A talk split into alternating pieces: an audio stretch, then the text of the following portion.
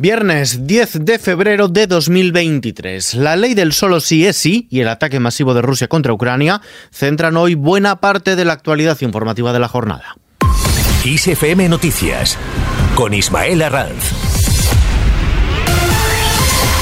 ¿Qué tal? Pero primero vamos a hablar de Feijó, que promete una fiscalidad específica para todo el medio rural español. El presidente del Partido Popular, Alberto Núñez Feijó, ha prometido crear, si llega a la presidencia del gobierno, una fiscalidad específica para todo el medio rural, de forma que los impuestos no sean un problema para vivir en los pequeños municipios. Feijó se ha desplazado hoy hasta Teruel, donde ha clausurado una jornada del Partido Popular Europeo sobre la España de los pueblos y la Europa rural. ¿Por qué no bajamos o exoneramos la fiscalidad para una persona que se compra una vivienda en el rural.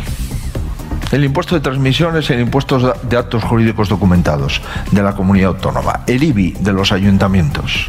¿Por qué no decimos, oiga, si usted viene a este pueblo y rehabilita esta casa, usted no paga impuestos. Mientras tanto, Sánchez niega una posible ruptura del gobierno. El presidente del gobierno, Pedro Sánchez, ha negado que la coalición con Unidas Podemos corra peligro por las desavenencias en la reforma de la ley del solo sí es sí y ha asegurado que tiene confianza en todos sus ministros después del choque abierto entre la titular de Igualdad, Irene Montero, y la de Justicia, Pilar Job, por esta cuestión. En este sentido, se ha manifestado también el ministro de la Presidencia, Félix Bolaños. El gobierno no peligra en ningún caso, en ningún caso. Y lo que le digo es que, por supuesto, que yo hablo a diario con ministros del Partido Socialista y ministros de Unidas Podemos para tramitar y gestionar asuntos de gobierno del día a día. Por su parte, la ministra de Derechos Sociales y secretaria general de Podemos, Yone Belarra, ha defendido que su partido no ha roto las negociaciones para reformar la ley del solo sí es sí y emplaza al PSOE a retomarlas. Además, apunta a la imperfección de la justicia. No se puede tener miedo a reconocer que nuestra justicia es imperfecta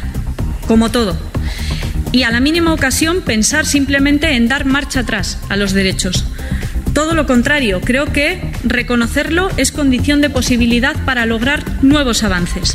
Fuera de nuestras fronteras, lo avanzábamos en el inicio, Ucrania ha sufrido uno de los mayores ataques con misiles contra sus infraestructuras críticas, mientras que espera convencer a sus aliados de la necesidad de que suministren cazas y repel asaltos rusos en el Donbass. El masivo ataque con misiles ha obligado a las autoridades ucranianas a introducir cortes de luz de emergencia en varias regiones. El presidente ucraniano Volodymyr Zelensky se ha referido a ese ataque masivo que ha lanzado Rusia contra su país y a los misiles que, según Kiev, atravesaron el espacio aéreo de Moldavia y Rumanía y dice que estos actos representan un desafío para la OTAN. Por cierto, que el gobierno rumano ha negado que ningún misil ruso haya cruzado su espacio aéreo extremo, que por su parte sí que confirma Moldavia en su territorio. Tras este ataque, el ministro de Exteriores ruso, Sergei Lavrov, asegura que Rusia pondrá fin a las amenazas contra su seguridad provenientes de Occidente. Mientras tanto, Naciones Unidas pide un alto el fuego en Siria. El alto comisionado de Naciones Unidas para los Derechos Humanos pide la declaración de un alto el fuego en Siria después del terremoto que ha causado decenas de miles de muertos en este país y en Turquía para garantizar la llegada de la ayuda humanitaria al noroeste del país. Por otro lado, un grupo de expertos de la ONU pide que se levanten todas las sanciones económicas y financieras que pesan sobre el país. La Unión Europea y España, mientras tanto, abogan por incrementar la prevención ante incendios forestales. El comisario europeo para la gestión de crisis y el ministro del Interior, Fernando Grande Marlasca, han coincidido hoy en señalar la necesidad de reforzar las políticas de prevención en la lucha contra los incendios forestales para evitar olas como la del pasado verano. Ambos han mantenido el viernes una reunión bilateral en la que han abordado prioridades de la presidencia española de la Unión Europea que comenzará el próximo mes de julio. De vuelta a casa al luto hoy en el mundo de la cultura ha fallecido Carlos Saura, con considerado el último director clásico del cine español y que mañana iba a recibir el premio Goya de Honor. Realizador de cintas como La caza, Elisa Vida Mía o Ay Carmela, ha estado activo durante siete décadas hasta su, fallecimiento hoy, a los 91 años. Durante el franquismo luchó contra la censura mientras radiografiaba los males de España y conseguía un enorme reconocimiento internacional. Mañana, como decimos, iba a recibir el Goya de Honor por toda su trayectoria profesional. En los mercados, la bolsa española ha bajado el 1,36% pero ha aguantado los 9.100 puntos afectada por las caídas de Inditex y también por el temor a más subidas de tipos tras las declaraciones de miembros del Banco Central Europeo.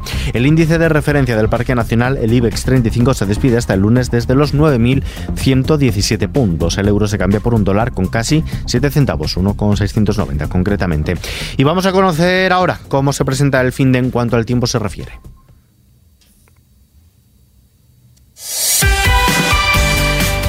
Situación anticiclónica. Este sábado se registrarán rachas de viento fuerte en el sur de Andalucía y nieve en el sureste de la península. En el sureste peninsular se podrán registrar algunas precipitaciones débiles que serán más probables en zonas montañosas de Andalucía Oriental. La Agencia Estatal de Meteorología pone en aviso amarillo por bajas temperaturas a Aragón, Baleares, Castilla y León, Castilla-La Mancha, Cataluña, Galicia, La Rioja y la Comunidad Valenciana mínimas que dejarán heladas en el interior de la mitad norte y del cuadrante sureste peninsular y en Mallorca. Y terminamos.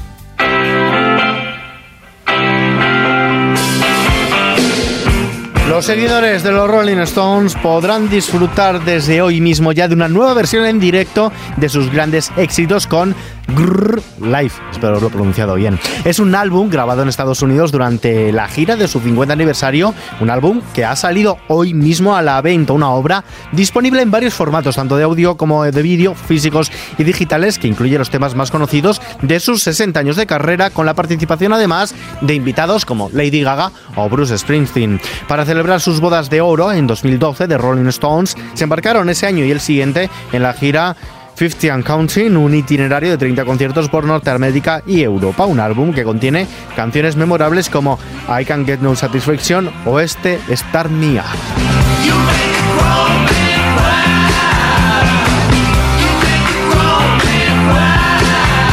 Con ellos y con esta noticia que está ampliada en nuestra web xfm.es nos despedimos por hoy. Información actualizada cada hora en XFM, ampliada también aquí en nuestro podcast XFM Noticias. Gustavo Luna en el control, un saludo de Ismael Arranz. Buen fin de semana a todos.